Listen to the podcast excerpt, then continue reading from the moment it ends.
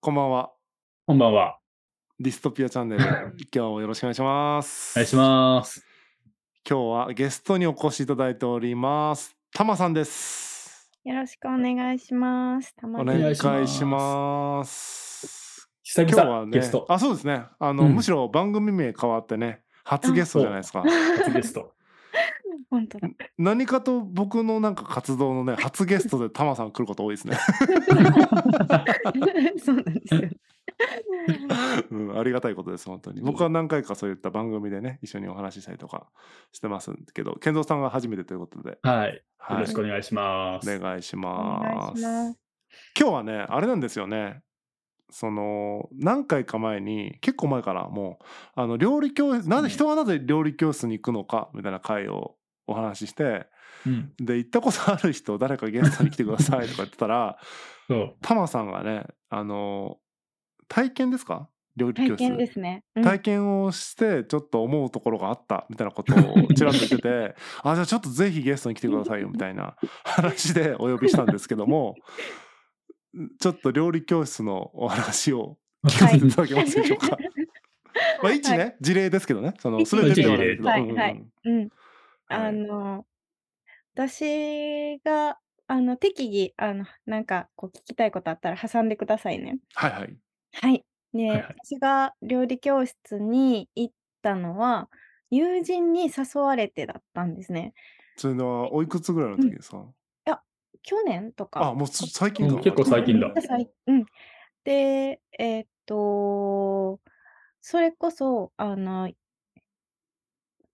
おっしゃってたみたいな、あの、ビルの中にある、うんビルのこう、うん。ショッピングセンターみたいなところの一角にある、あの、料理教室。で、はは同じはじゃないかなってなんとなく思ってたんですけどもうねあの健三さんが言ってる感じに抹茶当てはまるみたいな状況だったんですね。で、あの、なんかそれは友人が紹介すると、友人も無料で、なんかこう別の一コマが受けれるみたいなあ感じの、ーうんうん。で紹介すると、紹介された私も、えーっと、無料かかなり安くうん。で、あの、おうん。試しができるみたはいいはいなはい。感じで、で、たまたまほんで多分私が娘が小さい時やったから、あの、ちょっと気分転換にどう？みたいな感じでんうくれはったのもあったんですけど、それで、えーっと、なんかね、ケーキを作りました。で、なんです、うんなんかいくつか選べるものがあって、で、その中で自分が普段しなさそうなものを選んだんですけど、ちなみにそれはもうな、うん。何人ぐらいですか？そのた体験会なんか体普通のレッスンの中に体験者が混ざってるみたいな感じ、うんうん。えっと、普通のレッスンは別でやってて、はい。体験は、えっと、先生一人に対して紹介してくれた友人と私みたいな。ああもう本お当ーその個その人レッスン感じあるん。だへみたいなえうん。で、ち横ぐらいのテーブルで、あの、何組、5人ぐらい1組とかに先生一人みたいな感じのが何人、何組もあるみたいななるほど。同時に違うレッスンがやってるんだあれは、うん、そうですね。だから、隣でパンをやってるコースもあれば、ハンバーグを作ってるところもありの、なんかへ違ーうのを作ってたり、で、っていうようなイメー。ジ違った。なんかもうその時点で、ね、僕は家庭科の授業みたいにみんな同じの作ってると戦ってるんですよ違うんだ。そう。はいはい。で、なんかこう、見学ついでみたいなので、ここは何をしててみたいなのをこう最はいはいはい。初に説明してもらって、で、あの、こうちゃんとロッカーもあり、なんか名札もこうきっちりとしてるような感じの、こう、うん。かなりシステマチックにできてるような感じうんうんうん。でしたね。で、えーっと、こう材料とかももうほんまに細かく綺麗にこう揃えられていて、教える順番うん。とか、なんて言うんだろう、こういう風に混ぜてくださいねとかいう細かいこと、あのただ混ぜてくださいねじゃなくて、うんうん。あの、ボールをこのぐらい傾けて、手はこういう角度 でみたいな。こうすると、こう、まあ、きめ細うんうん。やかに立ちますよとか、あの、これを立てた後は、何回かこう空中に上げてから、そのクリームを飛ばして、はい、こちらに置いてくださいみたいなぐらいの細かさで、あの、指示をされる感じだったんですね。で私はなんか、そうの、ん。こうガチガチ感が、こうしんどすぎて、2時間ぐらいがもう苦うん。痛で苦痛でしょうがなかったんですけど。でも、なんかこないだ言はい。ってはった、なんで行くのかみたいなことを考えた時に、その作り終うん。わった後に、こう一緒に食べる時間みはいはい。たいなのがあるんですよね。で、だからきっと5人とかで、グループでやってたら、その5人でみんなで話しうん、なが。ら食べる時間がある。なんかそれを楽しみにん。来てはる人もいる。あとは持ち帰って夕飯とか。パンやったら明日のご飯みたいなのにできるみたいなので、来てるような。人もいるとか。で、あのあとはもう1個やったら次こんなんもありますよみたいな勧誘も結構もうこう教室の説はいはい。明もやっぱり体験なので、こう細かく細かくしてくれはっうん。たんですけど、こう、そういうのがもうかなり、何て言うんだろう、先生がああ、訓練さはいはいはいはい。れている。こういう風に喋ってっていうところまで全て訓練されてて、で、っていうようなうん、かなりほんまにシステマチックだなっていう感じのところで、だから、こうおっしゃってた正しいやうんり方が。教えてもらえるみたいな、なんかそういうのを求めてる人が行ってるのかもなっていうのはすごくありました。うん、なんかお手本みたいうんうんなのを。知りたいみたいな。うん。で、なんかこう、健三さんがレシピって今調べたら何でも出てくるよねっておっしゃってて、ほんうんうん。まにそうやなと思うんですけど、多分手元にこう引き出しがないと、そのレシピを例えば調べるってなった時に、調べられないんかもほ。なっても思ったんですね。なんかどあれがいいかあ、はいはい。分からへんとか、なんかこう、これ、例えば食材だけあった時に、これって。どうしたらいいんやろみたいなのが、こう分からない時に、そういうのを1回やってたら、あ次ちょっと調べやすいあ。とか。え、そうなあ、だい俺いつもうん。大根調理法で調べてますよ。大根煮るとか。で、あと材料だけあるパターンってあるじゃないですか、一人暮らしあ。りますありますあります。ありますよね。うん。で、なんた何作ろうかなって時に思いつかなかったら、それでその大根煮るとか焼くとかだと大体うん。出てくるじゃないですか。はいはい。それすらもできない頭の弱い人がいっぱい集まってる。け まあ、実際にその中の人と喋ったことはないけど、その情報をこう選択するとかいうのが苦手な人っていうのは一定数いるんじゃないかなっていうのは思いました。煮る焼くも思いつかない。だから、スキルスキルとはだから限らないってことですもんね。だから、楽しくね、やりつつ、みんなでその後食べるみたいな。うん、のも込み込みでっていう。うん。あとはなんか、誘ってくれた友人的には、自分が料理がやっぱりうんうん。全くできないからっていうのは言ってたので、一人暮らしのゆもう結構うん。私の親世代ぐらいの女性の方やったんですけど、なんか、こう、やっぱりなんかこう自分で作った方がいいかなっていうのがどこかにあるんだろうなっていうのん。は思いました。うん。なるほどな。うん。僕も料理できないからな。まあ、それで別にね、なんかこう、ん、こう気持ち的に作った方がいいっていうのをすごく持ってなければうん別にいいんだうん。ろうなと思うけど、そこに何か引っかかりがあると、勧誘されたりとか、友達が誘ってくれたみたいな時に、あ、行ってみようかなみたいな。課題課題感があるってことですもんね。そこにちょうど課題解決してうんうくれるんうんうん。人が現れたみたいな感じになるってことだもんね。確かにいい子かもしんない、そうん。したら。ああ、友達課題誘えたから意意識あればね。識あればいいかな。あまあ、あ。楽しいかもな、みたいなうん、うーノリかな。ん。その5人1組ってランダムですか？あなたこのグループ用なのか、うん。この作りたい数でなんうん。かこう、ばばらけるっていうか、ひ例えば5人いました。うんうんうで。メニューが3つありました。で、うんうんうん221うん。の方、それはそれでありですよねみたいな感じなんすかね？作りたいメニューを選べて、で、そのメニューを多分開催してる日時はいはい。が決まっていて、で、自分で選択して、たまたま、まあ、一緒になることもああ、なるほど、そういと一緒になるかもみたいな。はいはいはいはい。で、なんかそこの、その固定の教室だけじゃなくて、全国各地のどの教室に行っても同じように受けれますよっていうのが、まあ、売りでもあるっていう。ああ、なるほど。そういうスポーツジムあるけどそういう感じなんだ料理料理の この日のこ そんなの講座に参加しようみ英たいな会話教室もあるもんな。チケット制みたいな感じだから、うんうん10そんな回分いくらみたいなの買っといて例えばわかんないけど、それをどこのうんうん教うんうん。エリアのでもいいよみたいな。チケット消費しますみたいな感じなのかな、そうですね、そうですね。へえ面白共有されてるからね。受講生情報も。なるほどな。うん。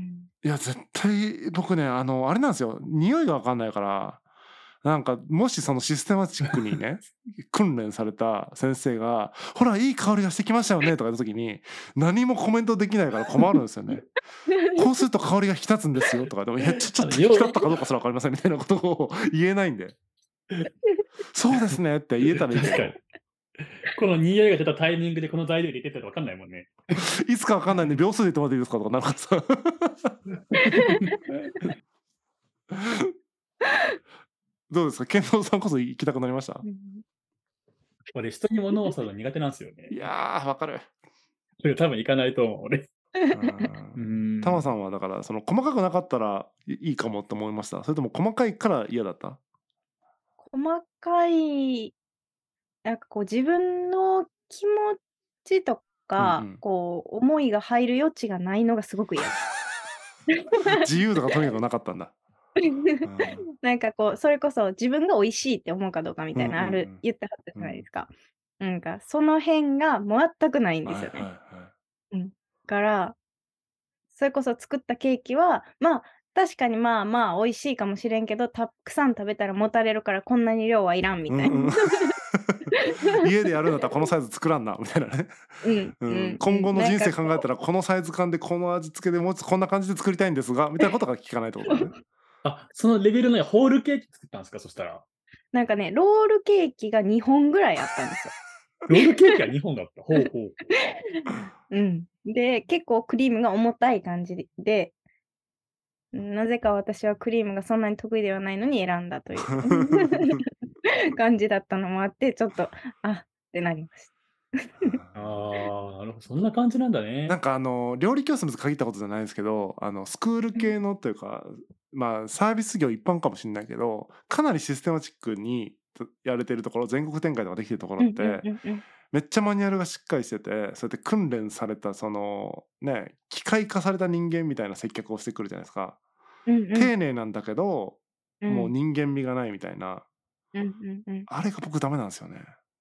しんどいですようね。ん健三さんなんか言ってましたよねそのフランチャイズとかああいう接客俺、がいいってあのシステマティックなやつは心地いいね。えー僕ダメなんだようんなあれ。え、心地いいっていうのはどんな感じなんですか？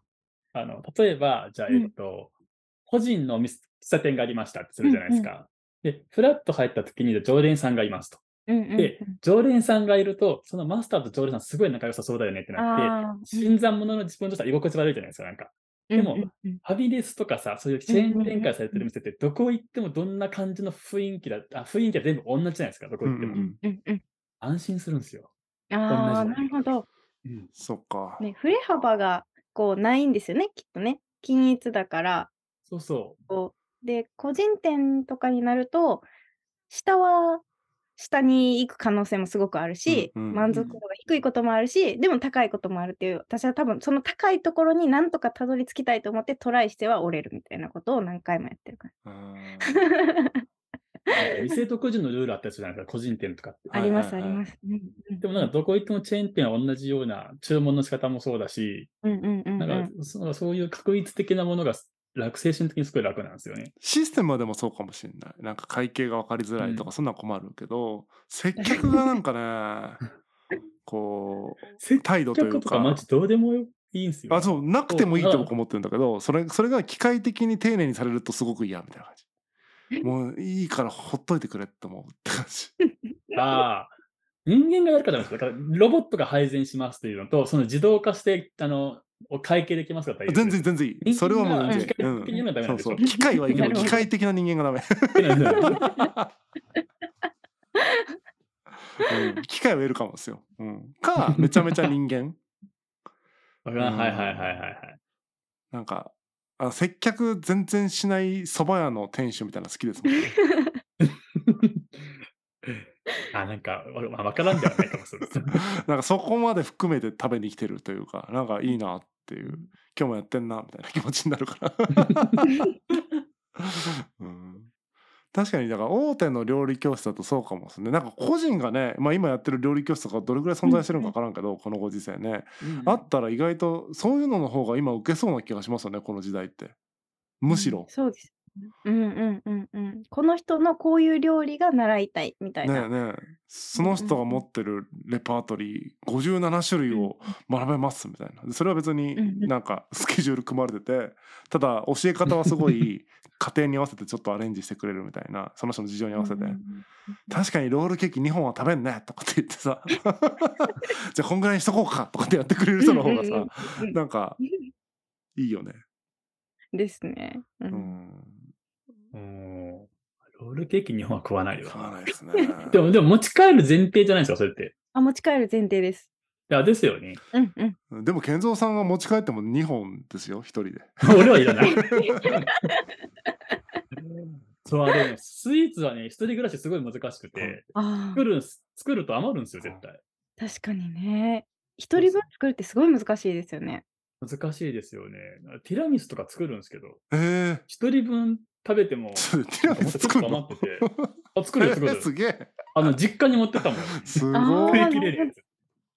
あれ、スイート作るんですよ、自分で。すごいでしょ？すごいと思う。うん。料理教室行ってないですよ、僕は。うんすごいね。自分で調べてティラミス作る人初めて見たかも。そうそうそうそう。和洋中、何でもできますから。うん言ってましたね。なんか主婦したいって。そう。主婦したいです。僕は働きたくないんですよ。だから養ってくれるあの奥さんいないかなと。誰かいたら。ね紹介しいつかね。あそうそう、はい主婦募集してるねしてる人がいたら女性がいたら健三さんにそうねぜひ。ね、本当にいそうですね。うん。だから機械的にあのご飯作って掃除で洗濯して終わりっていう。機械的にって言わないよ。まあ、あの夫婦のコミュニケーションでは別にいらんっていうただただあのご飯食わせてくれたらいいっすって感じ。同居人みたいな感じか。そう同居人みたいな。ルームシェアみたいな感じ。うんうん。あでもそれやったらニーズあるんじゃない？下手したらね。ねうんめっちゃあると思う。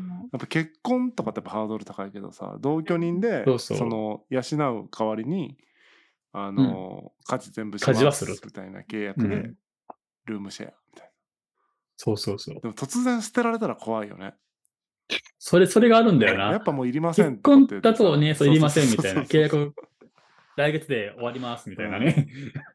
うんちょっともう私結婚するんでもういいですとか言ってさそうそうそう、もういいですな。なりそうじゃん。男の人が家にいたら都合悪いっすみたそいうな。そうそうそうそう。うん、きついね。できて。でも難しいですね、本当に。なんか男が主主婦になろうとすると。うん主婦になろうとするとか、家事家事できるだけマシンになろうとすると、うん難しいなと思うんですけど。まだね時代は健三さんに追いついてないかもしれない。全然追いついてない、まだ。うんうんいや料理教室のお話ありがとうございますなんかねせっかくなんでタマさんに来ていただいてますからタマさんならではの話も聞きたいなと思っててあのタマさんといえばね、